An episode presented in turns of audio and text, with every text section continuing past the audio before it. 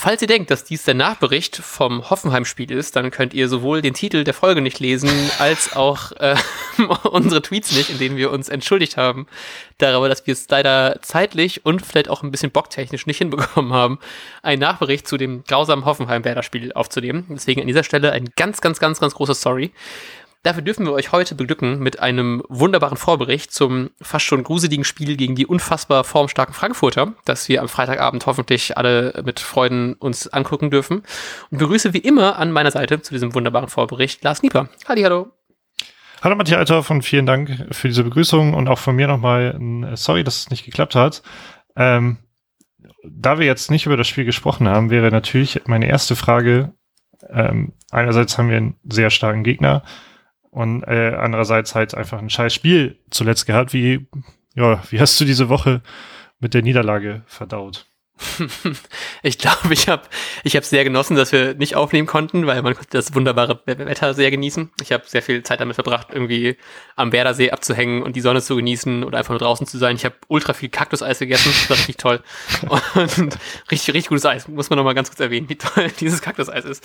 Ähm, und ja, es war tatsächlich dadurch, dass das Wetter einfach so geil war, konnte ich richtig abschalten und bin deswegen noch gar nicht gehypt genug auf das Werder-Spiel, auch wenn ich mich extrem freue. Ich mag Freitagsabendspiele eigentlich sehr gerne, weil dann kann man, wenn es gut läuft, ähm, sich zurücklehnen und gucken, was die, was die Konkurrenz macht. Und wenn es schlecht läuft, kann man sich zurücklehnen und hoffen, dass die Konkurrenz irgendwie verkackt ist. Und von daher ist es dann irgendwie das Wochenende so ein Tick entspannter, habe ich das Gefühl.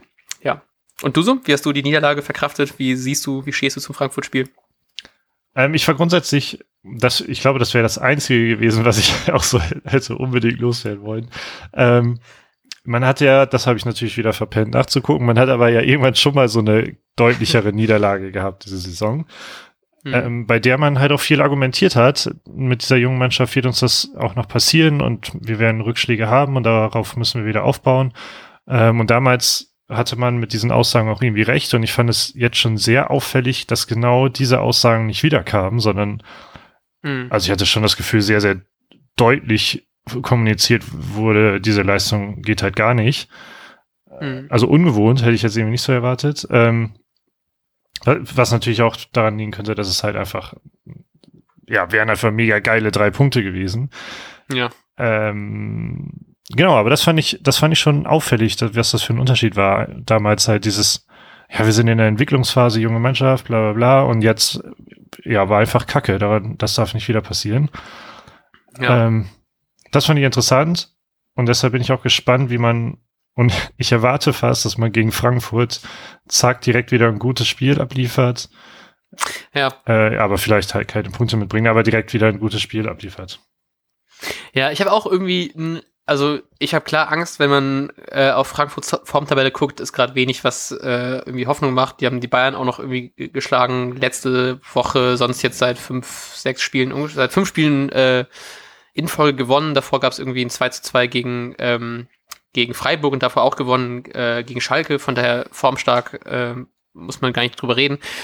Aber das macht mir tatsächlich auch einfach Hoffnung, weil es war einfach so eine komplette, komplette Null Nullleistung, dass man jetzt vielleicht sich so ein bisschen zusammenreißt und irgendwie einfach dann mehr auf den Platz bringen will, was dann hoffentlich nicht mal annähernd so schlimm wird. Und ich kann mir zwar auch vorstellen, dass wir das Spiel nicht unbedingt gewinnen, aber ich kann mir zumindest vorstellen, dass wir da auf jeden Fall eine sehr, sehr gute Leistung der Mannschaft einfach sehen.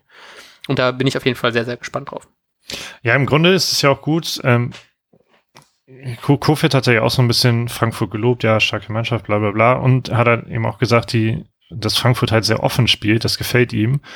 Ich, ja. ich glaube, er meinte damit, dass ihm einfach der Spielstil gefällt, aber, aber ich habe auch ein bisschen das Gefühl, das gefällt ihm als Gegner, weil er damit besser umgehen kann. Ja. Ähm, er weiß eher, was er der Mannschaft jetzt irgendwie mitgeben soll. Deshalb, ähm, ja, erwarte ich schon auch ein zurückhaltendes Werder Bremen mit mit dem bekannten Lauern auf Kontern, keine Ahnung, das funktioniert ja sowieso nie gut. Ähm, hm. Aber vielleicht ist es ja diesmal auch mal anders.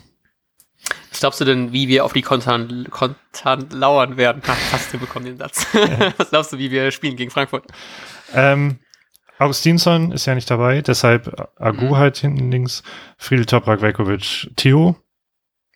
Mhm. Dann habe ich gerade ganz spontan genau aus diesen Gründen, die ich gerade genannt habe, dass man auf Konter setzen will, ähm, sind natürlich Theo und Agu beliebte Mittel die man nutzen kann.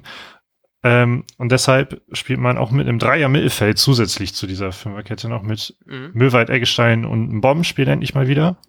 Ah. Der mit seiner Körperlichkeit ja eigentlich auch ganz gut aufgehoben ist gegen Frankfurter Spieler. Mhm. Ähm, vorne natürlich Rashica, auf den ich viele Hoffnungen setze morgen Abend. Ähm, und Füllkrug scheint ja zurückzukommen. Ah. Sehr, sehr schön. Ähm, ich würde mich auch sehr, sehr freuen, Füllkrug zu sehen. Ich habe ein bisschen gehofft, dass äh, es irgendeine Chance gibt, dass Selke vielleicht von Anfang an spielen könnte, weil ich so gern sehen würde, wie er Hinteregger ein bisschen platt macht, nachdem er es, glaube ich, beim letzten Spiel, ich glaube, verletzungsbedingt nicht konnte, nachdem da er so viel Quatsch geredet hat, der Hinti. Ähm, ich glaube aber auch an die gleiche Abwehr, ich glaube auch an ähnliches Mittelfeld. Ich, ähm, ich sag aber, dass äh, Bittenkurt wieder spielt, jetzt auch gegen Hoffenheim. Ähm, Rashica sich auch vorhin drin, durch seine Geschwindigkeit einfach äh, natürlich extrem gut gerade für Konter und ich glaube halt eben auch, dass es äh, Sargent mal wieder äh, eine Pause auf der Bank kriegen, auch verdient hat und deswegen mal Füllkrug von Anfang an spielen wird. Okay, ich bin gespannt. Was glaubst du denn aber, wie, wie, ja, was, was steht auf der Anzeigetafel am Ende? ähm, ich glaube, dadurch, dass es, ich, ich glaube, es wird ein 2-2. Ich habe das Gefühl, wir sehen ein gutes Spiel. Ich glaube, wir sehen auch ein paar mehr Tore als einfach nur so ein Standardwerder 1-1. Ähm, aber es, wie ich sage, ob es dann nicht für einen Sieg reicht, aber dass wir nicht gewinnen können, weil gegen Frankfurt ist natürlich, glaube ich, von einem Sieg reichen ist vielleicht fast schon ein bisschen ähm, frech.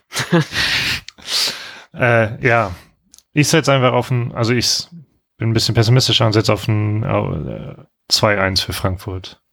Okay, wunderbar.